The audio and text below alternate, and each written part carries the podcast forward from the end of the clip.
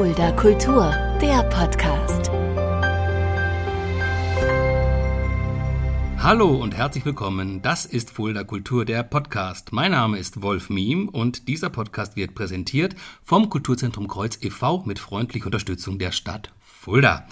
Moment mal, Wolf Miem, normalerweise moderiert doch Shaggy Schwarz diesen Podcast. Das ist richtig, doch der hat sich heute für die, ich sag's jetzt ganz deutlich, hundertste Folge auf die Gästeseite des Interviewtischs begeben. Hallo Shaggy. Ja, hallo lieber Wolf. Ja, ich bin oft gefragt worden, warum bist du nicht mal zu Gast in deinem eigenen Podcast? Ist natürlich seltsam normalerweise. Da brauche ich natürlich auch einen, einen, tollen Moderator. Und zu Folge 100 war das einfach auch wirklich mal so, es ist die Zeit gekommen zu sagen, okay, ich gehe mal selber hinter das Mikrofon auf die andere Seite und sprich über dich sitze ich heute auch auf der anderen Seite. Ja, darauf ähm, habe ich bestanden. Genau.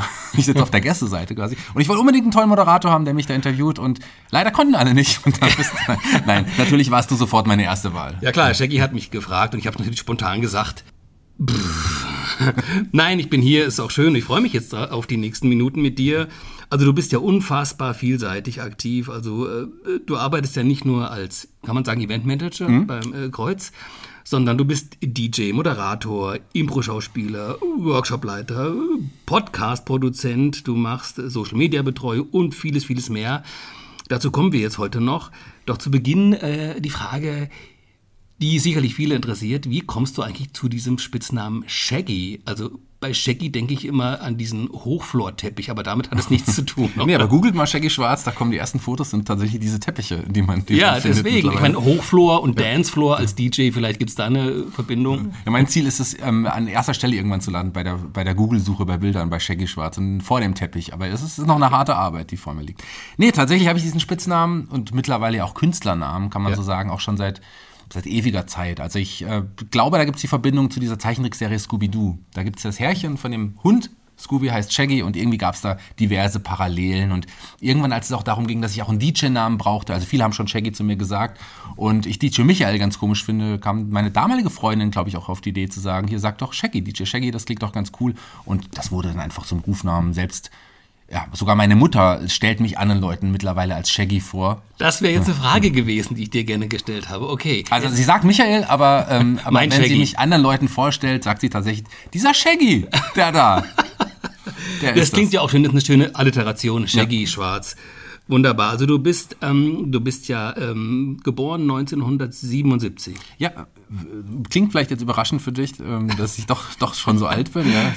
Aber ja. ja, bin ich tatsächlich, ich bin schon, ich bin 77 geboren. Am gleichen Tag übrigens, als das Kreuz eröffnet wurde, bin ich geboren worden. Also auch da nochmal eine Parallele. Ähm, äh, du bist äh, auch katholisch erzogen worden? Nee, gar nicht, gar, gar nicht. nicht. Also ich bin. Und das, das geht in Fulda. Das ging in Fulda. Ähm, tatsächlich ist es so, dass meine Mutter, also ich bin aus einer Affäre entstanden, das ist vielleicht irgendwie so eine relativ private Geschichte. Und, Leute, jetzt wird's privat, jetzt. Und mein Vater war als Gastarbeiter hier in Deutschland und okay. ähm, ich, meine Mutter war dann noch mal mit einem türkischen Mann verheiratet eine Zeit, aber die haben sich relativ früh getrennt, als ich dann sechs, sieben, acht war, so sowas um den Dreh. Und ähm, ich bin nicht, ist daher tatsächlich nicht katholisch aufgezogen worden. Also ich habe auch keine Kommunion. Ich bin getauft worden, das schon, aber Kommunion mhm. und sowas habe ich alles gar nicht mehr gehabt. Mhm. Hast du deinen Vater kennengelernt? Ich habe mittlerweile mal, also ich, als ich 18 war, habe ich ihn mal kennengelernt, ganz kurz. So, aber das war irgendwie so fremd gefühlt. Und ähm, eine Schwester habe ich auch noch kennengelernt damals, von der ich auch wusste. Mhm. Ähm, aber da war zu dem Zeitpunkt keine wirkliche Verbindung so gefühlt. Also ich war auch irgendwie ein anderer Mensch damals noch so. Und mhm. als vor ein paar Jahren haben mich plötzlich zwei äh, junge Damen angesprochen und gesagt, hey, ähm, Michael, wir sind beides deine Schwestern. Und tatsächlich habe ich zwei Halbschwestern und seitdem haben wir regelmäßigen Kontakt und ich bin total glücklich, die beiden zu haben. Hab wunderbare Nichten und Neffen, eine große Familie, die ich auch noch nicht alle kenne. Ähm, die habe ich alle jetzt schon mehrfach kennengelernt und auch äh, besucht. Da haben wir regen Kontakt und ich bin der Mittlere übrigens. Also so, mein Vater war ein Schlawiner und hat äh, seine Frau dort äh, leider äh, betrogen mit meiner Mutter. Nicht leider, sonst wäre ich auch nicht da. Aber dafür habe ich halt jetzt zwei wunderbare, tolle Schwestern, über die ich sehr glücklich bin und die ich auch herzlich mal grüßen darf in diesem Podcast. Ja, schön, wunderbar. Also das ist ja eine spannende Familiengeschichte. Mhm. Und schön, dass ihr da Kontakt jetzt habt. Aber mein Vater, pflegt. um deine Frage da nochmal zu beantworten, den habe ich seitdem nicht mehr gesehen, einfach weil die meine Schwestern auch nicht so guten Kontakt haben. Mal besser, mal weniger. Und ähm, es wird irgendwann passieren. Also ich habe da jetzt keine Antipathie oder so, aber auch jetzt nicht wirklich super Interesse, weil hm. wahrscheinlich nicht unbedingt so ein netter Mensch, wenn er so Sachen tut. Und auf der anderen Seite, also habe hab ich jetzt auch nicht das Gefühl, dass es so im Moment sein muss. Ja, weil ich denke mir mal auch, ähm, der Impuls könnte ja auch von der anderen Seite kommen. Wenn der Genau. da ausbleibt, ist es ja wohl auch klar, dass es da nicht so das große Interesse besteht. So, kommen wir zurück zu, zu Fulda. Du bist also hier ähm, geboren, zur Kl- äh, Schule gegangen und hattest dann auch ähm, deine ersten Theatererfahrungen. So in der Grundschule? In der Grundschule schon. Zweite Klasse, Marquardt-Schule übrigens hier in Fulda. Ähm, wunderbare Schule. Da äh, war in der zweiten Klasse haben wir so ein Schattenspiel gemacht. Ich glaube, für die neuen Erstklässler war das gedacht. Und Genau, das hast du mir erzählt, das finde ich ganz erstaunlich. Nämlich bei diesem Schattentheater hattest du eine Rolle und zwar hast du einen Stein gespielt. Das stimmt, oder? Du hast einen Stein das war meine erste Rolle tatsächlich. Auf Das war eine sichere Herausforderung für dich. Also eigentlich war ich der Vater in diesem Stück. Das Stück haben wir Der auch Vater des. Steins. Nee, das nicht. Aber der, der, der Junge, der den Stein gespielt hat, ist krank geworden. Und dann habe ich gesagt, okay, ich springe ein und spiele den Stein für ihn. Und ähm, das war auch der erste Auftritt überhaupt, also mein, das war noch bevor ich als Vater aufgetreten bin in diesem Stück und sollte so auf die Bühne, so, so in eine hockende Position, sollte weggeschoben werden. Es war eine Geschichte um so einen kleinen Jungen, der von zu Hause Sie wollten dich ist. nur, damit ich es verstehe und unsere Hörerinnen, du wurdest also von der Bühne, solltest du weggeschoben Ja. werden. Das, okay. So wie es halt eigentlich auch, so wie du es heute auch immer noch auf der Bühne versuchst. Ich habe mich allerdings falsch rum auf die Bühne ge gesetzt als Stein. Auch da habe ich quasi meine, meine ersten Rolle so ein bisschen versagt. Vielleicht zum Glück, sonst wäre ich vielleicht in der Schublade stecken geblieben und würde nur noch Steine spielen. Aber Ja, gibt es denn bei Stein eine Vorderseite? Ich bin, weiß ich jetzt nicht. ist auch nicht mehr. Ich weiß Diese nicht. Frage sollten wir jetzt auch nicht weiter erörtern, das führt sonst zu weit. Ich habe auch seitdem keinen Stein mehr gespielt, muss ich ganz ehrlich sagen. Also da, das, äh, da hatte ich dann, habe ich dann gedacht, nee, einmal falsch gemacht, da, da, da traue ich mich nicht Standuhr mehr ran. geht, aber Stein, äh, Stein nicht, da traue ich mich okay. nicht mehr rein. Okay. Und dann ging es weiter. In der sechsten Klasse, hast du mir erzählt, hast du den Wolfgang Hohmann kennengelernt. Und das war ein Deutschlehrer. Ja. Und der hatte einen großen Einfluss auf dich, hast du mir erzählt. Absolut, absolut. Toller Mensch, ähm, der leider ja vor kurzem verstorben ist. Ich war auch auf der Trauerfeier dann dort. Auch der hat wirklich sehr, sehr großen Einfluss auf mich gehabt. Der war Deutschlehrer, hat mir erstmal auch beigebracht, wie toll die deutsche Sprache ist, wie toll auch Literatur im Allgemeinen ist, wie, wie, wie toll ähm, auch gerade in dieser Literatur, wie Figuren, Rollen, die es da gibt. Und das ha- hat mir eine andere Welt und eine neue Welt eröffnet, die riesig war und die mich bis heute natürlich nicht losgelassen hat. Und vor allem, der wurde dann später auch mein Klassenlehrer. Auch das war total entscheidend und wichtig für mich. Und er hat mich auch so ein bisschen unter seine Fittiche genommen. Das kann man, kann man schon ohne Zweifel so ein bisschen sagen. Auch nach der Schule habe ich noch öfters mal Kontakt zu ihm gepflegt. Allein auch, weil er auch für die Fuldaer Zeitung viele Theaterkritiken geschrieben hat und so war ich manchmal mit ihm im Theater. Aber auch so haben wir uns dann des Öfteren mal gesehen in Verbindung auch zum Kreuz, äh, Tatort Fulda Lesungen und sowas. Das Schön. Ist, also es war super schön, ihn dann noch ein paar Mal so zu sehen. Und der hatte auch die Theatergruppe dort geleitet an der Konrad-Adenauer-Schule. Und da bin ich reingegangen und ähm, das war wie, glaube ich, wie eine Wiedergeburt, wie so eine Neuentdeckung. Vorher war ich so ein bisschen schon, ich war schon so ein bisschen der Klassenclown, aber hatte noch nie so meinen richtigen Weg gefunden. Und als ich das erste Mal da Theater gespielt habe, wusste ich, das ist mein Ding, das will ich ausbauen, das will ich weitermachen, das ist meine größte Leidenschaft, das ist etwas, was mir total liegt und auch die Stücke, die wir da ausgesucht haben, das hat einfach super gepasst. Ich durfte oft auch die komödiantischen Rollen spielen, aber auch ernste Rollen mit einem komödiantischen Ansatz. Und gerade das fand ich immer super spannend, sowas zu machen. Und er meinte auch, ich muss unbedingt in den Schauspielbereich irgendwie letzten Endes gehen, hab dann erstmal eine andere Richtung eingeschlagen, aber irgendwie bin ich ja dann doch dort jetzt mittlerweile auch gelandet und bin ihm dafür auch sehr, sehr dankbar. Ja, da würde ich mal sagen, gute Pädagogik, Mhm. ne? wenn jemand sowas erkennt und auch fördert. Ja, und dann, ich weiß nicht, ob du das mit Schlenker meinst, aber das finde ich ja absurd. Das habe ich ja auch erst äh, vor ein paar Jahren erfahren, dass du eine unfassbare Leidenschaft für Wrestling hast. Ja. Ja, du hast, äh, da warst du glaube ich zwölf oder so, hast du äh, Wrestling für dich entdeckt. Wie, Mhm. wie kam es dazu und was fasziniert dich denn bitte schön daran? Ja, Sketchen, wie es viele auch irgendwie nennen, ist bis heute eine große Faszination für mich geblieben. Und eigentlich neben dem Impro-Theater, ich glaube, meine größte Leidenschaft auch, weil das das auch viel, viel größer geworden ist. Bleiben wir erstmal tatsächlich beim Wrestling. Also ich habe es entdeckt, weil viele ähm, Klassenkameraden davon erzählt haben und gesagt, hier, das ist total cool, da kä- die kämpfen im Ring gegeneinander und das ist richtig brutal und das macht total Spaß. Und dann habe ich auch mal eingeschaltet, das 89 war das tatsächlich. Und da habe ich meine ersten Wrestling-Shows gesehen und es war unglaublich. Also auch da hat sich eine neue Welt aufgetan. So eine Tür in wirklich so eine Fantasiewelt. Weil Wrestling ist viel mehr, als man denkt. Viel mehr, als dass da zwei Leute stehen und die aufeinander einprügeln in einem Showkampf. Das ist es halt eigentlich gar nicht. War dir das damals klar, dass es ein Showkampf ist oder was hat dich gekickt? Es war mir damals noch nicht klar, sondern was mir, was mich damals am Anfang wirklich fasziniert hat, war es, dass da Menschen zu sehen oder, oder Figuren zu sehen, das sind ja auch wirklich Charaktere, die mhm. eine Background-Story haben, die eine Hintergrundgeschichte haben, wie in den Comics, die ich auch damals schon faszinierend fand, oder wie in Büchern. Wirklich ähm, Helden oder auch Bösewichte mit einer Hintergrundgeschichte, mit einer Geschichte, warum die gegeneinander in den Ring an, antreten, warum die jetzt verfeindet sind oder worum es dann letzten Endes geht. Das ist nicht, das hat wirklich, das sind lange Geschichten, die aber auch im Ring während den Matches erzählt werden. Auch jedes Match hat quasi auch eine gewisse Matchstruktur, ähm, die auch äh, auf, so aufgebaut ist, dass es Spannung letzten Endes erzeugt. Das war mir damals natürlich alles noch nicht klar, aber es war einfach schon mal so eine neue Welt, wo ich dachte, wow, das ist etwas Besonderes, das soll auch immer Teil meines Lebens sein. Da möchte ich gern mehr von erfahren, da möchte ich gern mehr drin stecken und ähm, habe mich dann immer weiter informiert. Es gab dann irgendwann nicht, also 1990 wurde es, oder 92 wurde es recht, richtig groß, Wrestling in Deutschland. Das war eine mhm. richtig boomende Zeit. Also das war so. Ist an mir komplett vorbeigegangen, muss ich sagen. Äh.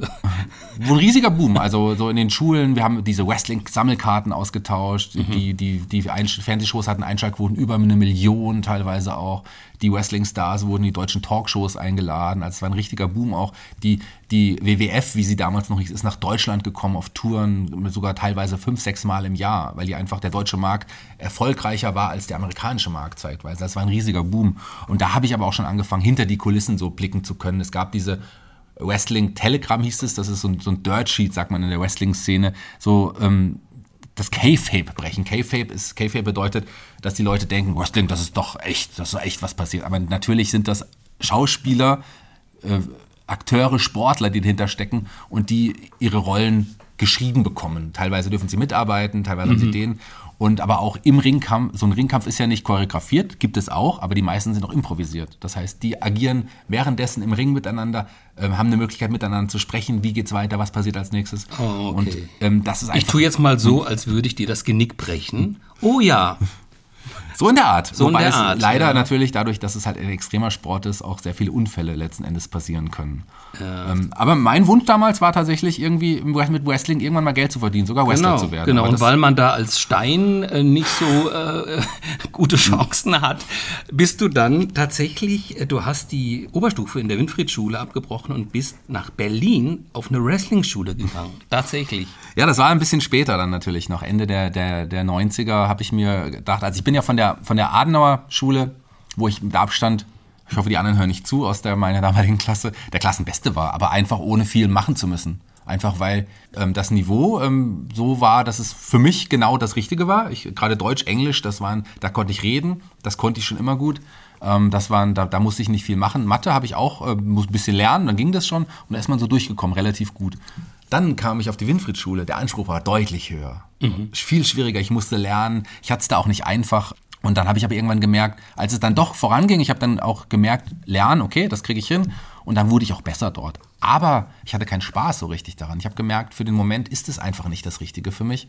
Und habe dann tatsächlich ähm, die Schule abgebrochen, um nach Berlin zu gehen, um da in der Wrestling-Schule zu trainieren. Oh Mit dem Ziel, vielleicht tatsächlich Wrestler zu werden. So, das ist tatsächlich leider, äh, würde vielleicht meine Mutter sagen, oder hat sie damals gesagt, aber wir sind sie heute, glaube ich, auch anders. Wahr, das ist eine wahre Geschichte, ja.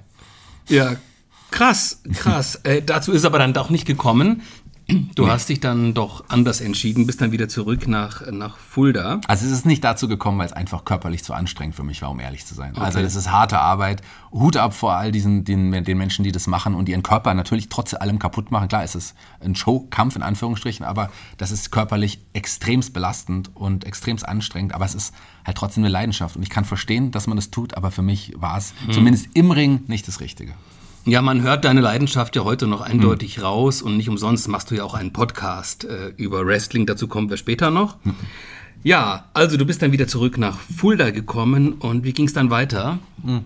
Ich bin dann zurück nach Fulda gekommen und habe dann ähm, erstmal geschaut, was, was, was will ich denn machen. Also musste mein Zivildienst stand an und bin in die Psychiatrie damals. Habe meinen Zivildienst in der Psychiatrie an Fulda im Klinikum, die 2 Nord, auf der 2 Nord gemacht und das war spannend. Also Zivildienst hat extrem Spaß gemacht dort, obwohl es auch wirklich was Hartes war, eine harte Arbeit, weil da auch viele, viele Schicksale dort mitbekommen von Menschen, denen, denen einfach die Krankheit wirklich übel mitgespielt hat, bis hin zu Selbstmorden, ähm, bis auch wirklich tragischen Fällen vor Ort, bis hin auch zu einem Patienten, mit dem ich mich sehr gut verstanden habe, der aber der Stammgast, muss man leider sagen, dort war. Ähm, und der dann tatsächlich auch ja, in Mord verübt hat, nach, kurz nachdem er entlassen worden ist. Also so krasse Sachen habe ich da erlebt. Habe aber gemerkt, das ist schon irgendwie was für mich. Da könnte ich beruflich eigentlich, zumindest was Soziales, könnte mir liegen. Wenn dann nicht andere Dinge dazwischen und davor schon gewesen wären, die dem einen Strich durch die durch die diesen, das Ganze gemacht haben. Ich habe studiert, ich habe soziale Arbeit tatsächlich studiert. Mhm. Also ich habe mein Abi,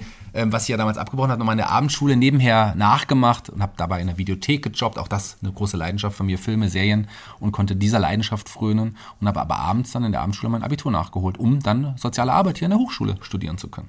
Genau, du hast dann auch viel Gremienarbeit gemacht mhm. und hattest dann in der Hochschule auch, soweit ich weiß, die erste Berührung mit dem Impro-Theater gehabt. Genau, also ich habe nebenher schon immer auch Theater gespielt, auch in der Winfried-Schule hatte ich sogar eine eigene Theatergruppe, die ich da gegründet habe. Ach, damals Neben schon. der von, vom, vom ähm, Herrn Witzel war das, glaube ich, habe ich noch so eine eine Gruppe kurz gehabt, wo wir auch ausschließlich Monty Python Stücke gemacht haben oder Monty mm. Python Sketche. Das war auch spannend. Ah ja. Aber wie hieß die Gruppe Rolling Stones? Nee, wir hatten leider, wir hatten leider nicht so lange, uns gab es leider nicht so lange. Das hat äh, nicht so richtig funktioniert.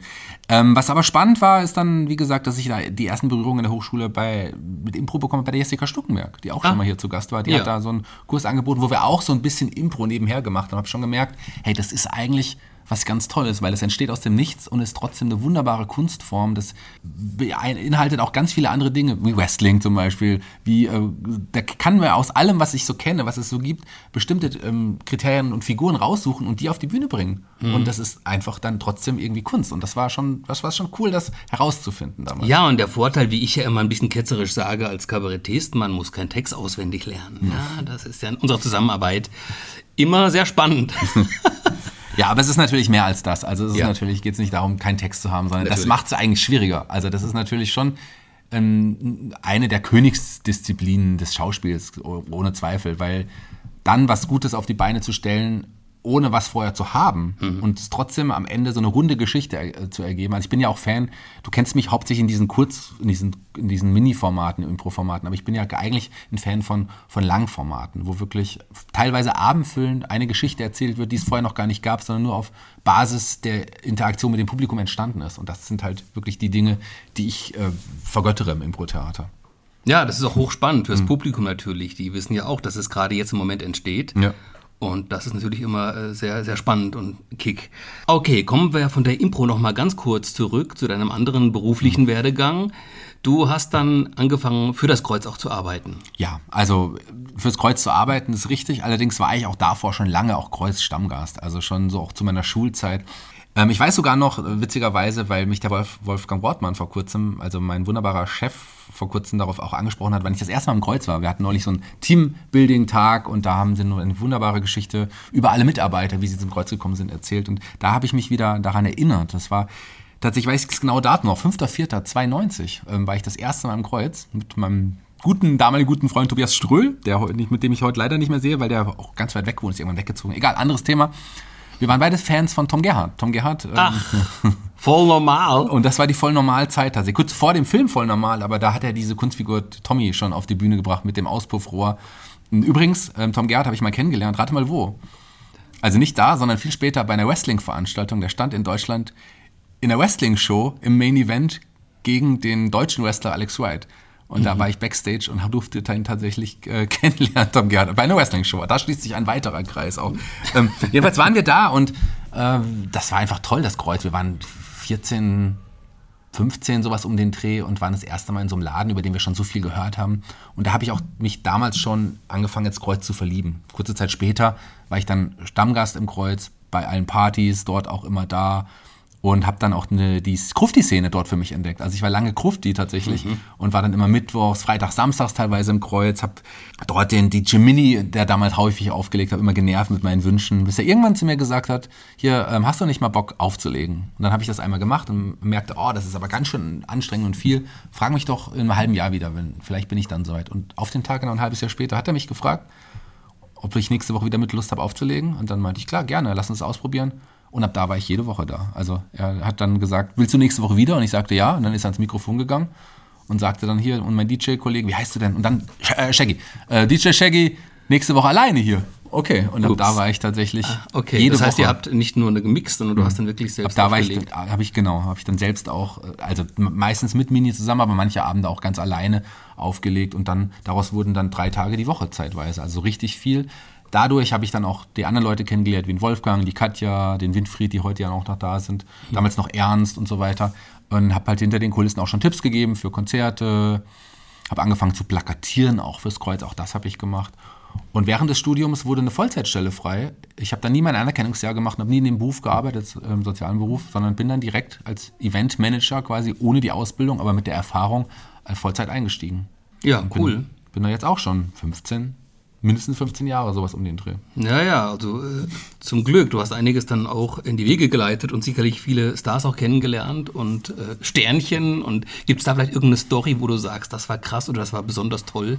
Da gibt es ganz viele Geschichten. Ähm, also erstmal liebe ich meinen Job total. Deswegen ist es, glaube ich, auch ein Job, den ich eigentlich nie aufgeben möchte. Ähm, ich habe ein bisschen jetzt reduziert im letzten Jahr, um auch mehr Impro machen zu können. Aber es ist so ein vielseitiger Job, der Spaß macht. Ich stehe gerne auf der Bühne, definitiv ja. Aber ich stehe auch gerne hinter der Bühne, um auch das zu organisieren, ein Konzert zu veranstalten. Da gehört ja alles dazu, vom Buchen des Künstlers zu Verhandlungen, Vertragswesen, Tickets anlegen, Werbung machen, Veranstaltungen vorbereiten, Technik ordern, was alles so dazugehört. Und da habe ich echt auch viele, viele Künstler kennengelernt und das hat mir sicherlich auch geholfen auf meinem Werdegang als Künstler, dadurch, dass ich auch die ganzen Kontakte habe, das bestimmt. Und diesen Job werde ich auch nicht missen wollen, denn, denn der macht auch einfach unglaublich Spaß. Eine der witzigsten Geschichten, ich werde jetzt heute nicht den Künstler nennen, aber ähm, auch ein Künstler, der regelmäßig bei uns ist, den ich sehr mag. Und ähm, der hat eine wunderbare, wunderschöne Agentin, die immer mit ihm da auf Tour ist. Und ähm, ich habe die gesehen und dachte, was für eine schöne Frau. So, und wir haben uns auch richtig gut verstanden. Und die äh, war dann auch statt Backstage zu sein, eigentlich die ganze Zeit bei mir so. Und wir saßen, war sogar beim Einlass saß sie mit vorne und was auch total ungewöhnlich ist. Und dann irgendwann sind wir danach noch dort ähm, was trinken gegangen. Auch der Künstler war dabei und auch noch ähm, Teile von seiner Band und so. Und die sind dann also nach und nach gegangen. Und dann saß ich mit dieser Agentin ganz alleine dann noch in dem Raum und sie steht so auf, schaut mir die Augen sagt, sie muss jetzt gehen, fasst mir so an die Schulter und sagt zu mir, schade, dass du schwul bist. Und ging. Aha. und, und ich, normalerweise, du kennst mich, bin ich eigentlich nie perplex oder weiß immer in der Regel immer, was ich sagen kann oder sagen soll, ähm, weil ich tatsächlich zumindest bisher noch nicht, äh, nicht homosexuell gewesen bin. Wer weiß, wenn der richtige Mann kommt, könnte ich mir das vielleicht mal vorstellen, aber in, in dem Fall bin, bin ich es ja nicht. Und es war sehr überraschend für mich, dieser Moment. Äh, und dann gehe ich, sehe ich sie so gehen und dachte, was für ein verrückter Moment, oder? So, ich habe es dann aufgeklärt, mittlerweile weiß sie das auch und so, ähm, aber das ist schon eine, damals habe ich es einfach nicht, ich konnte nichts sagen und dann war sie weg und dann konnte ich erst wieder sprechen, weil mir tatsächlich die Worte gefehlt haben, weil diese Aussage in diesem Moment habe ich nicht gerechnet. Ja, das kann ich verstehen. Das ist die Frage, ob, ob, auf welche Signale sie da reagiert hat. Mhm. Ne? Aber gut, das. Äh ja, wahrscheinlich, weil ich ein gut aussehender, gut gekleideter Mann bin. Vielleicht, das muss man sagen. Shaggy hat ja seinen Style immer gepflegt, immer, äh, wie sagt man denn, Anzug, Business. Hm. Ähm ja, aber dann auch nicht das normale Business, weil es ja schon auch so ein bisschen, ich weiß es nicht, ist einfach so, mir gefällt es einfach und ich finde, ich sehe gut aus damit und warum soll ich es dann nicht tragen? Ja, Hü Wahnsinn. Hüte sind Wahnsinn. Cool. Ja, wir haben damals viel über Shopping Queen und so Sendungen geredet, übers Kochen, über Pflegeprodukte. Wahrscheinlich hat sie dich auch interviewt und hat dir solche Fragen gestellt und gecheckt. Die hat dich abgecheckt. Ja. Oder vielleicht weiß, weiß sie auch etwas, was ich noch nicht weiß oder wusste. Oder vielleicht weißt zu dem Zeitpunkt. Wenn du noch erzählt hättest, dass du hier in deinem Studio oder damals schon Comicfiguren sammelst, rosafarbene Comicfiguren. Da hast du keine Ahnung, was hier steht, liebe okay. Hörer. Hier, wir sind im Studio. Wir haben hier ein, ich habe ein Studio voller Masters of the Universe Figuren. Auch das ist äh, sicherlich eine nerdige Sache. Das sind die 80er Jahre Actionfiguren, mit denen ich aufgewachsen bin, die ich als Kind äh, gefeiert habe und ich weiß noch ganz genau, wie ich immer in die Geschäfte gegangen bin. Meine Oma wohnte nicht weit von dem Spielwarenladen, das ist in der Nähe vom, vom Kerbosch. Vom Kerbosch, da in, der Nähe war, da in der Nähe war so ein Spielwarenladen da habe ich ja immer die ähm, Spielzeuge, also diese Masters gekauft und ähm, das weiß ich noch ganz genau. Oder manchmal auch ganz unten in der Nähe vom Ritter, vom Hotel vom Ritter, in der Ecke ist, ist glaube ich, jetzt ein Antiquitätenladen oder ich weiß es gar nicht ganz genau, was da mittlerweile ist oder irgendein Büro. Da war auch ein Spielwarenladen. Das waren meine beiden Master of Universe Jagdläden, wo ich immer geschaut habe, welche Figuren sind gerade runtergesetzt, welche habe ich noch nicht. Und jetzt habe ich ganz viele hier stehen. Ja, bis heute. Also wenn man sich das vorstellt, auf der äh, Wand hinter mir hm. gibt es äh, eine Regalwand mit vier Regalbre Glasbrettern, kann man das so sagen. Ja. äh, äh, Glasregal und mit unfassbar vielen Figuren von Master of the Universe. Genau. Auch das ist an mir vorbeigegangen, aber du bist zehn Jahre jünger als ich. Das macht schon was aus. Ne? Ja, das mag sein. Und du bist in der Metropole groß geworden, ich in Hofbieber. Auch das ja. macht was aus aus. Ja, also die Leidenschaft für Comics und äh, die hast du ja nach wie vor. Genau, Hörspiele über uns auch hier in, in der Wand natürlich auch hunderte von Hörspielkassetten, drei Fragezeichen. TKKG, Jan Tenner, John Sinclair, Benjamin Blümchen, was es alles so gibt, auch das habe ich hier tatsächlich. Und hinter mir, und damit können wir ja mal, da äh, ist die, meine Playmobil-Sammlung der Zurück in die Zukunft Playmobil-Sachen. Ja, das kenne ich nun wieder. Back to the Future, klar, natürlich. Meine Güte. Also, hier gibt es viel zu entdecken im Studio. Kommen wir wieder zurück zu deinem Leben, lieber Shaggy. Auch da gibt es viel zu entdecken. genau. Also, du hast, wie du schon vorhin erwähnt hast, auch immer schon Theater gespielt. Du warst ja bei Theater aller Art dabei oder bist du noch dabei? Ähm, bin ich tatsächlich im Moment leider nicht mehr zeitlich einfach. Ich muss irgendwann Abstriche machen. Ähm, Theater aller Art kam so 2012 in mein Leben. Meine Freundin ist Teil der, der Theatergruppe gewesen und ich habe mich auch immer für, sowieso, wie du weißt, immer für Theater interessiert und auch Theater mhm. gespielt und suchte einfach eine neue Gruppe. Und da bin ich hinterzugegangen und hatte da mit der Gruppe und unter dem wunderbaren Arnold Pfeiffer, der auch eine große Inspiration für mich war, auch sehr viele tolle ähm, Erfahrungen. Wir haben Loriot spielen dürfen, ähm, bis uns irgendwann die Tochter von Loriot die Rechte entzogen hatte, weil eine andere Gruppe hier in der Gegend, äh, eine Tourneetheatergruppe, damit mehr Geld äh, für sie eingebracht hatte. Aber wir durften es dann wieder spielen irgendwann, aber Loriot ist auch irgendwie ich finde, so ein bisschen aus der Zeit gefallen mittlerweile. So in den letzten fünf Jahren ist es so ein, so ein Punkt gewesen, wo ich sagen kann, einige Loriot-Sachen sind nicht mehr up to date. Ja, ja, der Humor hat sich äh, natürlich, das Humor mhm. ändert sich immer. Er hat natürlich damals wirklich sehr spitz und sehr, mhm. sehr genau drauf geschaut, aber das stimmt schon. Also das, ein Retro-Humor ist trotzdem noch lustig. Heinz Erhardt ist, ist ähnlich. Ja, wobei Heinz Erhardt sicherlich, da finde ich noch mehr Sachen, die man immer noch in die heutige, in die heutige Zeit übertragen kann, als bei Loriot mhm. immer noch so. Aber mhm. ja, klar. Und äh, Monty Python, das ist immer noch, finde ich, das kann man, das, weil es nicht so, so tagesaktuell das war. Das ist die Qualität noch, von Monty Python ja, auch gewesen. Das ist immer noch, was man immer tragen kann. Das waren so Sachen. Dann habe ich auch einige Stücke in die Gruppe gebracht, die ich schon immer spielen wollte. Terry Pratchett Pratchett. Ich bin großer, auch Terry Pratchett, das ist eine Scheibenwelt, ähm, das ist so eine Romanreihe, Fantasy-Romanreihe. Das ist vielleicht die, ja, die, die, die drogenbeeinflusste Variante von Herr der Ringe, wenn man es so, so bezeichnen will. Also so ähnlich, aber nur sehr abstrus teilweise auch. Äh, sehr cool. Ähm, da haben wir quasi ein Theaterstück, das war eines meiner Highlights. Wir haben zum Schluss ähm, noch äh, genau. Die Drei-Groschen-Oper, du wolltest es wahrscheinlich gerade einspielen. Genau, das habe ich gesehen, das war, war sehr schön, hat mir sehr gut gefallen. Im Kreuzcafé. Ja, genau, das war auch spannend, da zwischen den Leuten das zu spielen. Also als Kneipenoper in der Variante hieß es. Und da durfte ich tatsächlich erstmals eine Rolle spielen, die ich schon immer mal spielen wollte, und zwar Mackie Messer. Das ist so eine Rolle, die mich äh, immer fasziniert hat. Und ich weiß, dass ich es heute ganz anders spielen würde, weil ich auch im Theater, auch gerade was Rollenarbeit angeht, viel weiter bin. Aber für meine damaligen Verhältnisse war es schon echt was Cooles, das machen zu dürfen und machen zu können. Und das fand, war echt. Das war cool. Also am besten hat mir gefallen, dass du sozusagen ähm, äh, vom ersten, zweiten Teil im Kerker stehen musstest. In der Pause. in der, in der Pause. Zwischen den Leuten war ich in so einem kleinen Kerker, in so einem kleinen Käfig. Das fand ich sehr lustig. Das Aber das Schöne fand ich, dass du wirklich durchgespielt hast. Mhm. Also du hast wirklich die Rolle sehr gut durchgespielt und das war sehr amüsant mhm. zu sehen, wie das Publikum dich dann gefragt hat und du in der Rolle schon agiert hast. Auch da schon dein Impro-Talent natürlich äh, mit eingebracht hast.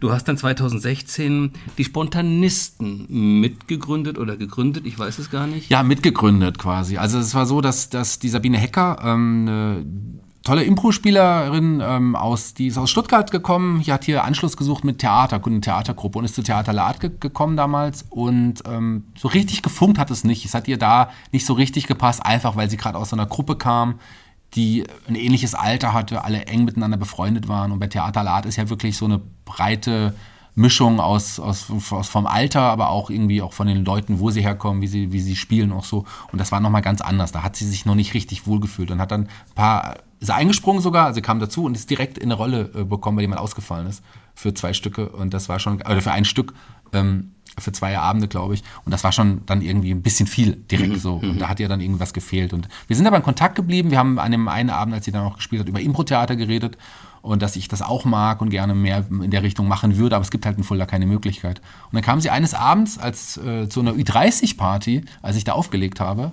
oben im Museumscafé war das, mit ihrem Freund, ähm, baldigen Mann übrigens, da freue ich mich auch schon drauf, Matthias Haus, die kamen dann vorbei und zum Feiern. Und da habe ich mit ihr so ein bisschen geredet, da war ich auch schon leicht angetrunken, sie auch, äh, was vielleicht ganz gut war. Und da haben wir überlegt, warum gründen wir nicht selber eine Gruppe? Warum sollen wir das nicht machen? Und ein paar Wochen später hatten wir unsere zu dritt, damals noch mit Matthias, Sabine und ich, also wir sind quasi die drei Gründungsmitglieder, ähm, da haben wir unsere erste Probe gehabt, bei der sich Matthias übrigens gleich direkt nach 30 Sekunden verletzt hat. Ja, die Geschichte. Du hattest die beiden ja auch schon mal hier in deinem ganz Podcast. genau. Sehr schön. Ja, Spontanisten, tolle Truppe äh, und wir haben ja auch gemeinsam ein paar Abende gestaltet, die immer sehr schön waren. Und mal schauen, vielleicht gibt es dann auch weiterhin noch ein paar Kombinationen. Who knows? Du, ich habe noch eine, eine Frage Ja. äh, zu diesem Wrestling-Podcast. Ja. Ne? Also du hast erzählt von, von Headlock und G-Kanten. Das, Das sind Nerd-Themen. Du, ich bin völlig überfordert. Ja, da habe ich hier ein paar Sachen zusammengeschrieben und äh, da klar kannst du da auch nicht durchblicken, weil auch so viel in kurzer Zeit passiert ist. Also, ähm, ich bin großer Podcast-Fan wie ihr wisst, mache ich mittlerweile auch einige Podcasts. Ähm, über die besprechen wir sicherlich auch gleich. In einem der, dieser Podcasts sprechen wir ja auch gerade miteinander. Aber ich habe mit Wrestling-Podcasts angefangen. Eine meine Leidenschaft wieder auch da nochmal, ja, auch zum Beruf quasi gemacht. Ich habe auch Podcasts gehört sehr gerne. Also ich habe ja dann auch, wie gesagt, schon mehr mit den, den Kontakt zu den Wrestlern gehabt und war dann auch bei Wrestling-Shows tatsächlich dabei. Ich bin übrigens der erste deutsche äh, Wrestling-Regionalveranstalter der größten deutschen Wrestling-Liga. Ich hole hol ja auch einmal im Jahr Wrestling nach Fulda. Die WXW kommt jetzt im November wieder nach Fulda. Ich weiß das genaue Datum jetzt nicht. Und die holen mich manchmal auch zu großen Veranstaltungen zu sich, ähm, um da auch zu helfen. Und da habe ich dann auch Leute kennengelernt und auch Wrestler und auch Stars kennengelernt mittlerweile, so die, mit denen ich auch selber ähm, ja mittlerweile auch ein bisschen verbunden bin. Das ist was, was sehr, sehr schön ist. Du warst auch mal in Amerika, ne? Ich war auch mal bei WrestleMania tatsächlich. Wrestling- WrestleMania, WrestleMania. Der größten Wrestling-Veranstaltung des Jahres. Und im Madison Square Garden war ich bei Ring of Honor und New Japan Pro Wrestling. New Japan Pro Wrestling, wunderbare weiß jeder. japanische Ja. Liga mit einem meiner Kota Ibushi, einer meiner absoluten Wrestling-Idole, Helden. Also damals den live zu sehen im Madison Square Garden war schon geil. Egal. ähm, ich habe auch Wrestling-Podcasts gehört, unter anderem GF, der Talk, das war so ein Wrestling-Podcast, der so die deutsche Szene so ein bisschen interviewt hat. Und da habe ich mal den Tim Petrowski auf so einer Wrestling-Show kennengelernt, habe den angesprochen, habe gesagt, hier, lass mich doch mal mitmachen, habe mich mitmachen lassen und habe dann, mein größter, mein Lieblings-Wrestling-Podcast war Headlock damals. Das war so auch so ein, so ein Wrestling-Podcast. Und der Macher des Headlock-Podcasts, Olaf Bleich, den habe ich auch bei einer Wrestling-Show kennengelernt und bin zu ihm hin und meinte, hier, ich bin der Shaggy, ich würde euren Podcast verbessern, nimm mich dazu. Oh. Und er so, okay, ähm, wir machen heute gerade so einen Live-Podcast nachher, da fehlt mir, jetzt kann man dir abgesprungen, magst du einfach spontan mitmachen? Okay, mache ich mit. Und seitdem bin ich tatsächlich Teil von Headlock. Ähm, wunderbares Team und ähm, Headlock ist einer der größten deutschen Wrestling-Podcasts. Dazu kam dann noch Spotfight, ich glaube ähm, 2019, das ist äh, der größte deutsche Wrestling-Podcast. Die haben sich neu gegründet und haben mich da ins Team geholt. Und da moderiere ich unter anderem die Shaggy Show, ein eigenes äh, Wrestling-Late-Night-Format, was um mich herum gestrickt worden ist. Also auch das äh, macht total Spaß. Und in dieser Wrestling-Szene habe ich Markus Holzer kennengelernt. Das ist auch ein Wrestling-Kommentator, Wrestling-Journalist äh, aus Österreich, Wien. Den habe ich in Wien damals, als ich war mit meiner Freundin auf einem Konzert bei der wunderbaren Band Sigur Ross, tolle ähm, skandinavische Band, und ähm, habe da mich mit Markus getroffen, den ich halt so ein bisschen flüchtig kannte, der aber in Wien wohnt. Und da sind wir so ins Gespräch gekommen und wir haben gemerkt, wir haben, interessieren uns beide für so nerdige Themen, wie hier diese Wrestling-Figuren, wie Zurück in die Zukunft, wie Hörspiele. Lass uns doch einen eigenen Podcast machen. Giganten übrigens, Giganten heißt das. Ein Wortspiel aus Geek. Das ist ein anderes Wort für Nerd, für so ähm, und, Mhm. Ach, und. Giganten. Und den gibt es momentan, der ruht momentan so ein bisschen, aber das war mein erster Wrestling-Fremder-Podcast. Und da habe ich halt quasi gemerkt, okay, Podcasts, ähm, das, das kann ich, das mache ich. Ich habe 2015, das sind ja jetzt schon über sieben Jahre quasi angefangen äh, mit, mit Podcasts. Und ähm, dass das irgendwann auch mal meine Leidenschaft auch zum Großteil meines Berufs wird, weil mittlerweile ist es auch ein Beruf, ist schon spannend. Ja, ja, sicherlich ist der Boom zur Corona-Zeit auch nochmal verstärkt Hm. gewesen. Daher hast du ja auch die Initiation gehabt oder war der Impuls auch für diesen Podcast hier. Genau, genau. Ja, super, super, super. Das ist übrigens nochmal toll. Also 100 Folgen, muss ich sagen. äh, Und auch ich äh, bin beeindruckt, wie welche Bandbreite doch Fulda an Kultur bietet, trotz der kleinen Stadt äh, und durch deinen Podcast da doch die Vielseitigkeit auch da abgebildet wird. Ja, du hast ähm, neben den Podcasts ja auch äh, noch andere Formate hier am Start. Ja, eines kennen solltest du wahrscheinlich kennen, ähm, Kick, Kleinkunst im Kulturkeller. Kommt mir bekannt vor. Das ist ein Format, was wir gemeinsam auch moderieren, wo wir Fuldaer Künstler auf die Bühne holen und oder Künstler aus der Region oder Künstler, die in Verbindung zu Fulda stehen, ähm, der auch von der Stadt gefördert wird. Und das ist ähm, ein wunderbares Format, so eine kleine Galashow, kann man so sagen. Auch, Genau, die machen wir zweimal im Jahr, Ja. um es nicht auszureizen oder zu überreizen. Genau, immer für Künstlerinnen, Künstler. Ja, ähm, und, oder Künstlergruppen. Ähm, Mhm. Und äh, der, die nächste Veranstaltung ist am 6. Mai. Genau. Ja, 6. Mai. Es gibt noch Tickets, holt sie euch, es lohnt sich, da haben wir wunderbare Gäste dabei. Und ähm, ja, wir Im können Kulturkeller, Ja, Im so Kulturkeller diesmal. Das erste Mal tatsächlich im Kulturkeller. Sehr schön. Da, wo es auch hingehört. So, ja, du hast, äh, du machst aber nebenbei noch, weil das wäre ja viel zu langweilig. Du hast ja noch, ich weiß nicht, wie machst du das? Der Tag hat 24 Stunden. Bei Shaggy denke ich immer, das kann, das kann doch gar nicht wahr sein. Du machst nebenbei noch einen Kneipenquiz. Ne? Das startet Genau. wieder jetzt? Das lief, läuft schon jetzt seit äh, einiger Zeit wieder. Also Okay. das äh, hat natürlich immer mal kurze Corona-Pausen gemacht, aber das ist eigentlich monatlich im Antons hier in Fulda im wunderbaren Bistro von Antonius ähm, hier in der Innenstadt. Einmal im Monat. Meldet euch dort an, es ist immer voll. Also das sind wirklich äh, drei Quizrunden mit je zehn Fragen, die ich da stelle. Ich bin der Moderator, führe natürlich, wie du mich kennst, unterhaltsam und mit Natürlich. einem gewissen Witz und Charme durch den Abend und, ähm, Und wer, der, der Gewinner bekommt dann sozusagen die Rechnung äh, beglichen. Genau, der muss, nee, muss für alle zahlen. Nein. Das Gewinnerteam, es ist ja, äh, Kneipenquiz ist ja quasi, es kommt aus dem, ähm, aus dem Pubquiz. Das ist, glaube ich, in Irland, England, Großbritannien, da auf jeden Fall so entstanden, wo so Teams gegeneinander antreten. Und das Gewinnerteam muss tatsächlich für seine Getränke, was sie am Abend verzehrt haben, nichts zahlen. Also, wenn, die, wenn ihr denkt, ihr seid klug, kommt vorbei und betrinkt euch. Und am Ende werdet Ja. ihr merken, ha, vielleicht hätten wir doch nicht so viel trinken sollen. Oder vorher trinken sollen. Ähm, genau, dann noch so ein intimes Format, Bingo Beats, das ist ähnlich. Genau, das ist nochmal was anderes. Also es gibt ein paar Formate, die ich noch habe, aber Bingo Beats ist vielleicht noch das, was ich am häufigsten noch mache. An der Hochschule habe ich es ein paar Mal angeboten, im Antons auch schon. Das ist wie ein Bingo, wie du es kennst, nur mit Musikstücken. Du hast so einen Bingo-Zettel vor dir und hast da in, ähm, ich habe, die haben eine Aus, ich habe eine Auswahl an 100 Musikstücken und die Leute können da in diesen Bingo-Zettel ähm, die Musikstücke eintragen und dann spiele ich wahllos aus dieser Playliste ähm, Musikstücke mit Geschichten zu den Musikstücken, äh, Verbindungen, die ich habe oder Dinge, die mir gerade spontan einfallen. Und wenn einer fünf Musikstücke zufälligerweise, ich glaube fünf oder waagerecht, senkrecht, diagonal, wie man das so kennt, hat, dann ruft er Bingo.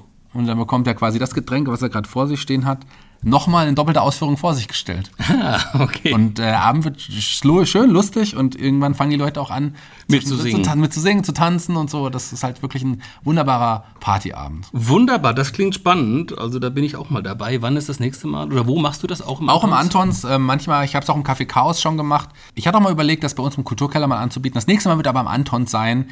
Äh, wird, glaube ich, Ende Mai oder Mitte Mai, irgendwie so um den Dreh. Schaut mal auf meiner Seite www.shaggyschwarz.de nach. Da stehen alle Termine.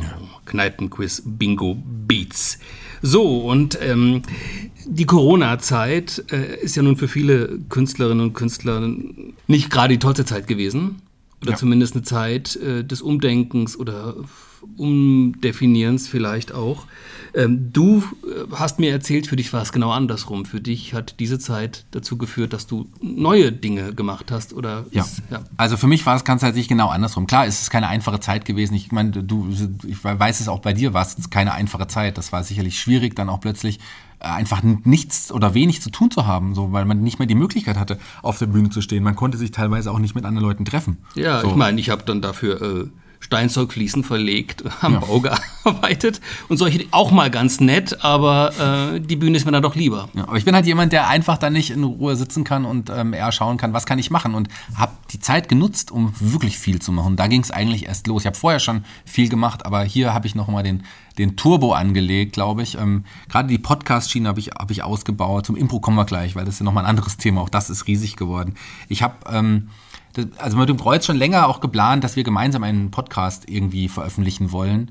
Und da war endlich dann die Zeit, wirklich relativ schnell ähm, zu, zu schalten und zu sagen, okay, wir können jetzt aktuell keine Kultur auf die Bühne bringen, dann lass uns doch die Kultur den Menschen nach Hause bringen.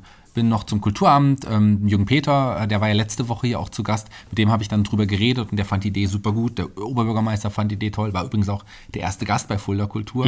Ähm, der Hundertste bin ich und der 101. wirst du sein, lieber Wolf. Du bist nächste Woche hier Ich freue mich schon drauf. ähm, und es ist schon verrückt, dass aus diesem Podcast jetzt 100 Folgen schon entstanden sind und das hier die Folge 100. Also ich bin stolz drauf. Wir haben knapp 500 Hörer im Schnitt pro Folge, mal mit Riesenausschlägen nach oben. Ähm, also das ist schon, schon toll, dass, das so, dass es so funktioniert hat. Und aus dem Podcast heraus sind ja so viele andere Podcasts noch entstanden. Ja, ja, so. World of Ghibli zum Beispiel. Zum Beispiel. Hier, ja. oder der Thomas van der Scheck, der Thomas van der Scheck war zum Beispiel zu Gast äh, hier bei, Ja. bei dem Podcast ähm, und da haben wir unser gemeinsames Interesse an diesen Anime-Film vom Studio Ghibli entdeckt und haben daraus einen Podcast gemacht, ja. Das große Brabbeln. Das große Brabbeln ist nicht hier in dem Podcast entstanden, aber das ist auch ein Podcast, den ich habe. Das ist mein Pixar-Podcast. Ähm, der ist tatsächlich auch, aber auf ähnliche Art und Weise entstanden mit einem meiner Impro-Trainer, mit dem Paul Ziemer aus Mainz, mit dem auch uns eine Gemeinsamkeit verbindet. Unsere Liebe zu Pixar-Filmen. Pixar, das Pixar-Studio, Toy Story, das große Krabbeln, oben, alles steht Kopf. Also du hast bestimmt einige von den Filmen schon gesehen, lieber Wolf. Wenn nicht, solltest du das mal Ja, ja, du, doch, doch schon, Ja. schon. Und darüber reden wir auch, in das große Brabbeln, das ist richtig. Ja, du hast auch viele Auftragspodcasts schon gemacht. Also das Mhm. bietest du auch an für Trafugelsberg oder äh, das Welcome In für die Genau. Sparkasse oder die Richard-Müller-Schule. Genau. Aber das wohl momentan erfolgreichste Format, was entstanden ist, ist das Format Mörderische Heimat mit dem Zeno Diegelmann Mit zusammen. wunderbaren Zeno Diegelmann. Auch da sitzen wir hier in dem Studio. Ähm, Ich sitze auf dem Platz, wo er normalerweise sitzt und du sitzt auf meinem Platz gerade. Ja, das ist hier entstanden. Also der war auch zu Gast bei Fulda Kultur. Das ist ein Künstler, den ich auch schon regelmäßig gebucht habe. Tim Bolz, als Tim Bolz vor allem äh, mit seinen Comedy-Auftritten und Comedy-Lesungen. Aber der, wie wir wissen, auch ein bekannter ähm, Krimi-Autor unter seinem richtigen Namen, Zeno Diegelmann. Und wir haben gemerkt, ähm, dass wir irgendwie ganz gut harmonieren miteinander und auch Hörer haben uns damals angeschrieben, oh, wie schön ihr zwei zusammen im Podcast, eure wunderbaren Stimmen, die ich da höre. Wie kann das denn sein, dass ihr so beide so schöne Stimmen habt? Ihr solltet Mhm. noch mal was zusammen machen. Und dann haben wir uns überlegt, es könnte doch irgendwas geben, was wir auch machen können. Irgendeinen Podcast. Und Zeno war es, der auf die Idee kam, einen True Crime Podcast ins Leben zu rufen. Ich bin gar nicht so der große Crime- oder Krimi-Fan oder, oder True Crime-Fan. Ein bisschen schon, auch durch Tatort Fulda, was wir vom Kreuz so veranstalten, aber so richtig nicht. Und Aber es ist riesen erfolgreich. Wie viele Riesenerfolg. Hörer habt ihr im Moment? also wir hatten jetzt, ähm, wir haben jetzt diesen Monat über 40.000 schon allein ähm, gehabt im, im März. Wir haben jetzt nächste Woche wahrscheinlich müssen wir die 400.000 ähm, Gesamtzahl ge ge geknackt haben an Hörern insgesamt. Wir haben täglich um, zwischen 1.500 und 2.000 Hörern. Super. Das ist einer der beliebtesten True Crime Podcasts Deutschlands. Wir sind in Österreich, in der Schweiz in den Charts. Und Wir haben wirklich ähm, sehr, sehr viele Fans, äh, die wir Woche für Woche werden es mehr. Also das ist schon verrückt. Das ist super. Und du hast mir erzählt, ihr denkt auch über ein Live-Format nach. Naja, denken wir ja nicht nur unbedingt drüber nach, sondern das ist ja auch schon längst terminiert. Also das wäre ja, das hätte ja schon stattgefunden Anfang des Jahres und wird jetzt in einem Monat, in, ähm, in genau drei Wochen, vier Wochen, in vier Wochen wird es soweit sein. Ähm, Im Kreuz, zwei Abende, die schon längst ausverkauft sind. Also wir haben schon 500, über 500 Tickets verkauft für zwei Abende und die Tickets waren relativ schnell weg. Innerhalb von drei, vier Wochen waren alle Tickets weg. Ja, cool. Äh, Was muss ich da erwarten bei einem True Crime Live Performance? Äh, Podcast, ja. Wir werden auf jeden Fall auch so ein bisschen auch uns da hinsetzen und über die Fälle, über einige Fälle berichten, die wir Ja. uns mitgebracht haben. Wir werden auch Experten da haben, die wir auch in jeder Folge ja auch äh, noch bei uns im Podcast haben. Wir werden auch so ein bisschen hinter die Kulissen bli- blicken. Wie sieht's aus? Wie, wird, wie entsteht so ein Podcast? Wie machen wir das zusammen und sowas? Das ist schon spannend. Und dass es dann so schnell, so schnell ausverkauft äh, war, das war schon auch wirklich auch irgendwie äh, bewundernswert. Also wir waren super erstaunt und sind sehr, sehr dankbar, dass wir da auch so tolle Fans und Hörer haben. Vielen, vielen Dank. Auch falls einige jetzt gerade zuhören, auch danke hier von meiner Seite nochmal. Wunderbar. So, und jetzt kommen wir zum Thema äh, Impro, würde ich Mhm. vorschlagen. Äh, das nimmt jetzt im Moment gerade sehr viel Zeit ein. Bei deinen ganzen anderen Sachen ist dann doch ein sehr starker Fokus auf die Impro im, seit zwei, drei Jahren. Ja, seit Corona tatsächlich. Also wie gesagt, vorher habe ich ja schon Impro auch ähm, gespielt mit den Spontanisten, hatte ein, ja, also einen Workshop außerhalb. Ähm, bei einem namhaften Impro-Spieler Jim Libby, äh, damals noch, bin ich mit einigen von den Spontanisten hingereist. Ähm, nach Aschaffenburg war das damals, war der zu Gast und auch in Aschaffenburg war ich schon ein, zwei Mal dann damals. Aber so, das war so das Größte, das war mein erster Blick ein bisschen über die, über diese kleine Fulda-Bubble hinaus. Und dann habe ich aber gemerkt, ich will da mehr machen, weitermachen. Die anderen Spontanisten wollten irgendwie nicht, äh, logischerweise, oder konnten nicht proben während, während Corona, wir konnten sich ja nicht treffen. Und dann habe ich verschiedene Online-Formate entdeckt, Online-Workshops, wo man teilnehmen konnte. Zuerst bei der, einen von der Steifen Prise, wo ich mittlerweile ja auch Teil der Masterclass bin, der Steifen Prise. Steife Brise ist ja bekannt als eines der ältesten äh, Impro-Gruppen Ja, Deutschlands. sogar eine der bekanntesten auch. Also, Auch Business-Impro machen die ja auch. Genau, ne? machen ja viele. Und bei denen war mein erster Online-Workshop bei der wunderbaren Verena Lohner, die auch damals zu meinem Live, äh, zu meiner Live-Show gekommen ist aus Hamburg, extra angereist, was ich auch total toll finde. Und die auch die, die Trainerin der Masterclass mit ihrem Lebensgefährten Knut Kalbertot ist, die ich sehr, sehr schätze. Also, äh, liebe Verena, danke für, für alles. Aber ich fange nicht an, Leuten zu danken, weil da müsste ich so vielen Leuten danken. Dir inklusive, dir danke ich am Ende des Podcasts vielleicht nochmal. ähm, ja, und da habe ich tatsächlich bei meinem ersten Workshop ähm, meine Duo, also meine Duo-Partnerin Jelena Koschani zum Beispiel kennengelernt, ähm, beim allerersten Mal. Habe dann ähm, noch online beim Improfest, ähm, online hieß das, so eine, Community von vielen namhaften Impro-Spielern, die dann ähm, Online-Workshops ange angeboten haben. Mittlerweile bin ich Teil dieser Gruppe und äh, bin quasi Teil des Teams und wir machen auch ein, ein Offline-Festival in Bielefeld, was wir organisieren, neben diesen Online-Sachen.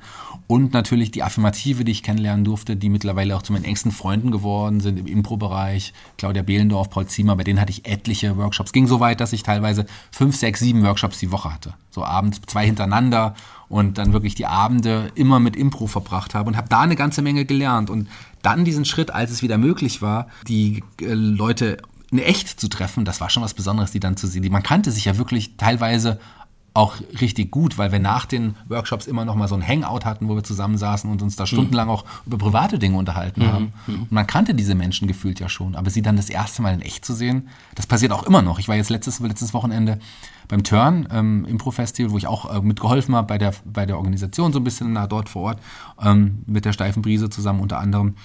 Äh, da habe ich da auch noch, immer noch Leute kennengelernt, die ich noch nicht kannte vorher. Das zieht sich bis heute. Es gibt immer noch Leute, die ich das erste Mal treffe.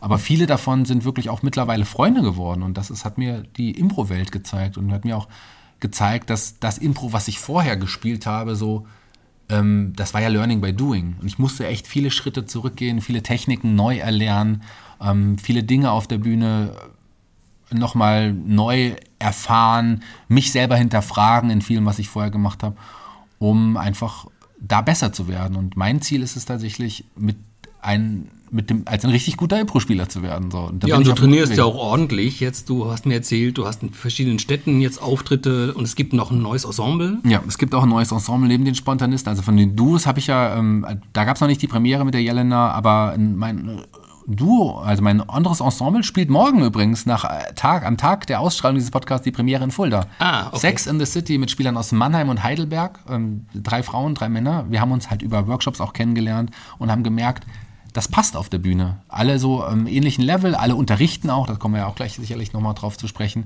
Alle spielen schon länger Impro, ähm, auch im professionellen Rahmen so und das ist jetzt so der nächste Schritt für mich, auch ein professionelles Ensemble zu haben, ähm, um auch wirklich national so ein bisschen auch ähm, mehr zu spielen. Also wir haben auch schon die nächsten Termine in Mannheim fixiert, in Heidelberg werden wir spielen und wir schauen, ob wir auch auf diversen Festivals auch spielen können und dürfen mm. so in den nächsten Jahren. Kann man da auch ein langes Format sehen? Du sagst ja, du bist Fan von diesen langen Impro-Formaten. Wir werden auf jeden Fall ähm, etwas, was in Fuller so noch nicht gab, äh, spielen. Das ist ein Format, was wir auch selber so ein bisschen mitentwickelt haben. Das wird die erste Hälfte der Show sein und die zweite Hälfte der Show, äh, viel mehr will ich auch noch nicht verraten, ähm, basiert aber auch auf den Charakteren, die im ersten, die im ersten Hälfte der Show ähm, ah, aufgetreten ah, sind. Okay. Also auch die werden wir da wieder zurückholen in kleineren Formaten, allerdings bestehend mit den ähm, Figuren, Kreat äh, Kreationen und, und Charakteren aus dem ersten. Klingt nach einem sehr spannenden, launigen Abend. Morgen Abend in, wo ist es? Im, Im Kulturkeller. Im Kulturkeller. 2. April, also falls ihr es irgendwie vorher hört, kommt am 2. April in den Kulturkeller. Würde mich sehr, sehr freuen.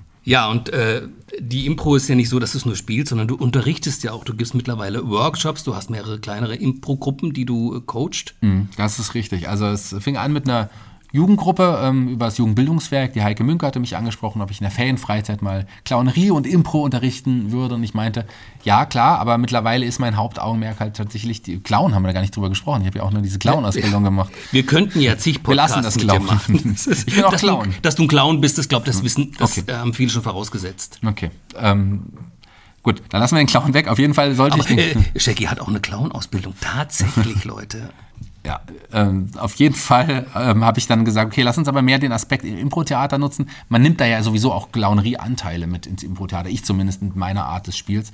Aber ich würde das gerne machen. Ferienfreizeit habe ich drei Tage ähm, dann so eine kleine Gruppe von Jugendlichen trainiert und ähm, die sind in den drei Tagen mir einfach auch so ans Herz gewachsen auf der einen Seite. Und so am ersten Tag hat man auch so gemerkt, die sind sehr introvertiert, und am dritten Tag sind die alle als Freunde auch irgendwie rausgegangen und wollten unbedingt weitermachen und haben uns gebeten, dass das irgendwie was Regelmäßiges draus machen. Und jetzt daraus ist dann halt tatsächlich eine regelmäßige Gruppe. Wir trainieren dienstags jede Woche im der, der Zitrone, im Zitronenmannsgästchen. Mhm. Jugendbildungswerk ähm, ist weiter mit im Start. Und wir hatten jetzt diese Woche unsere erste Werkschau. Und es sind äh, Also wir sind elf, zwölf Spieler und zwölf ist auch das Maximum. Mehr geht im Moment, mehr schaffe ich auch nicht, dann irgendwie parallel zu unterrichten. Ähm, und es ist einfach wunderbar. Es ist für mich eine der schönsten Dinge, die ich überhaupt mache. Die Arbeit mit Jugendlichen und denen ein bisschen so vielleicht den, den, die Inspiration zu geben, die mir Leute wie Wolfgang Humann oder so für mein Leben gegeben haben. Das ist schon echt was Berührendes und Besonderes für mich und es ist, macht unglaublich Spaß, mit den Jugendlichen zu arbeiten. Tolle Sache, ja. Hinzu kamen dann auch die Erwachsenen. Ich wollte ja auch unbedingt dann auch Erwachsene unterrichten. Habe dann einen Einführungskurs gegeben, wollte danach noch einen Einführungskurs geben und äh, ich wollte auch maximal zwölf Leute haben. Acht hatten sich fest angemeldet und im Schnupperkurs haben alle acht, die dabei waren, gesagt, sie wollen weitermachen. Und dann hatte ich dann plötzlich 16, beziehungsweise eine hat auch noch ihren Freund mitgebracht beim ersten Mal, also 17 Leute, die ich unterrichtet habe. Und davon haben eigentlich fast alle, ähm, die, bei den anderen ging es beruflich nicht, weitergemacht, Weiterführungskurs. Auch da haben wir am Sonntag die Werkschau. Also jetzt auch, wenn ihr noch nicht genug Impro kriegen könnt am Wochenende, Sonntag die Werkschau, diesen Sonntag, 3. April im Kulturkeller mit den Erwachsenen vom, vom Weiterführungskurs. Und fast alle, ich glaube, eine kann auch wieder beruflich nicht weitermachen, machen jetzt am fortgeschrittenen Kurs weiter. Der geht jetzt Ende April auch wieder los. Und da geht auch der neue Jugendkurs los. Also man kann sich dafür noch anmelden. Und an dem Mittwoch geht auch ein neuer ähm, Anfängerkurs los. Also ich mache jetzt doch noch einen weiteren Anfängerkurs am Mittwoch, dem, lass mich kurz überlegen, schaut auf meiner Homepage nach, ist auf jeden Fall der letzte Mittwoch im April. Die Woche vor, am 19. April, ähm, gibt es auch nochmal einen Schnupperkurs, für die, die's, der ist kostenlos, für die, die mal reinschauen wollen, wie es ist. Auch das also jede Menge Termine, Shaggy kümmert sich um den Impro-Nachwuchs hier in Fulda. Ja. Das ist super und wem das jetzt alles zu schnell ging, die Infos kriegt man äh, nochmal in schriftlicher Form ja. äh, im Netz und auf deiner Seite. Ja, www.shaggy schwarz.de. Die Seite ist noch nicht, die geht jetzt nächste Woche hoffentlich an den Start, aber ah. da könnt ihr alles sehen. Ansonsten über meine Facebook- und Instagram-Seiten auch da, Shaggy Schwarz, findet ihr definitiv. Ja, also wir könnten noch ewig so weitermachen, Shaggy. Ähm, erstmal vielen Dank. Es ist immer wieder spannend. Du, du ziehst immer noch mal irgendein Kästchen aus, dein, aus deinem Schrank hervor äh, wovon ich auch noch nichts wusste. Ja, eine Sache möchte ich gleich tatsächlich noch erzählen, weil das war erst letzte Woche und vorletzte Woche und das hat mir auch unglaublich viel gegeben. Mit dem Kreuz zusammen und mit dem Mintmach-Club der Hochschule Fulda gab es ja die Labortage. Das Kreuz ist da quasi als Kooperationspartner eingesprungen und da habe ich mit, die, mit äh, Grundschülern einen Hörspiel-Podcast produziert. Auch mit Impro-Anteilen sind, haben wir uns ein, selber einen, einen Podcast entwickelt und gerade so einen Tag lang mit Grundschülern, es war jeden Tag eine andere Klasse, da zu arbeiten, war auch nochmal eine ganz besondere neue Erfahrung. Auch das würde ich gerne zukünftig mit, zusammen mit dem Kreuz auch weiterhin anbieten, dass die Grundschüler tatsächlich mit mir zusammen einen Hörspiel-Podcast ähm, ja, kreieren, entwickeln und auch aufnehmen können, live vor Ort an einem Tag. Und das war auch wirklich was Besonderes. Also ihr hört schon, es ist, wir könnten ewig so weitermachen. Es kommt, wenn ich jetzt hier noch eine Stunde sitze, kommt immer noch was äh, dabei raus. Also vielen, vielen Dank. Ähm, und du weißt es ja selbst, jeder Gast darf sich einen Song aussuchen, der dann auf der Spotify Fulda Kulturliste landet, Shaggy. Ja. Jetzt die große Frage als DJ, welchen Song hast du dir rausgesucht? Ist natürlich auch nicht so einfach. Gerade Musiker sagen das ja häufig, sich dann auf einen Song irgendwie zu konzentrieren und dann einen nur zu nennen, weil ich habe auch viele Songs, die mir wirklich auch was bedeuten. Aber ich habe einen, der mir auch gerade, was auch die Bühne betrifft, sehr viel bedeutet. Und zwar ist es ähm, von Faith No More, von der wunderbaren Band Faith mhm. No More, ist es der Song, das ist ein Cover von den Bee Gees, I Started a Joke. Tolles Video, toller Song. Ähm, Video, was auch wirklich sehr berührend ist. Auch ähm, der Song ist sehr berührend. Und irgendwie, finde ich, passt der gefühlt zu mir ähm, I started a joke und äh, ja, ich habe einen Witz gestartet und die Welt lachte über mich. So, aber mittlerweile ist es, lacht sie, glaube ich, mit mir und das sagt ja auch dieser Song so ein bisschen noch aus, was sehr, sehr schön ist. Und dieser Song bedeutet mir eine ganze Menge und der soll für mich auf diese Playlist landen. Wunderbar. Ist, hat, hast du dir, glaube ich, selbst jetzt gerade schon draufgelegt? Habe ich schon drauf gemacht, genau. Die, da hast du ja leider keinen Zugriff, soweit sind wir noch nicht. ja, gut. Wunderbar. Ähm, gäbe es noch was zu erzählen? Brauchst du, willst du noch irgendwas erzählen? Ich glaube, ich habe ja noch genug Möglichkeiten, auch Dinge hier nochmal in den Podcast zu erzählen. Ich freue mich sehr, dass es, äh, ich tatsächlich jetzt auch selber mal zu Gast war und ich finde, du hast es sehr schön gemacht. Vielen Dank, dass du wirklich äh, dir die Zeit genommen hast, mich zu interviewen. Du, ich wollte unbedingt, dass du das machst und ähm, du hast es wunderbar gemacht. Vielen Dank dafür. Das hat mir sehr viel bedeutet. Dankeschön. Sehr, sehr gerne, sehr, sehr gerne. Und ich glaube, die Hörerinnen und Hörer, die haben deine Evolution schon auch mitverziehen können, jetzt vom Stein zum Impro-Spieler. Dir alles Gute für die Zukunft, für die ganzen Projekte. Und äh, ja, wie ist das hier bei Fulda Kultur? Shaggy sagt dann immer so, das Schlusswort gehört dem Gast oder der Gästin. Hm. Shaggy, du bist dran. Ja, ähm, vielen Dank, liebe Hörer, dass ihr uns 100 Folgen lang die Treue gehalten habt. Vielen Dank, lieber Wolf, dass du hier mich moderiert hast, dass du mich interviewt hast. Hat mir sehr viel Spaß gemacht. Ich hoffe auf weitere 100 Folgen. In der nächsten Folge wissen wir ja schon, wer zu Gast ist. Da sitzen wir an dann verschiedenen Stühlen. Da wirst du hier interviewt. Da freue ich mich auch schon sehr drauf. Ansonsten vielen, vielen Dank, dass ihr mich unterstützt. Ähm, unterstützt Impro, unterstützt das Kreuz, hört die Podcasts. Ähm, seid froh, dass wir in der, dieser wunderbaren Stadt Fulda leben, denn die ist wirklich wunder, wunderbar.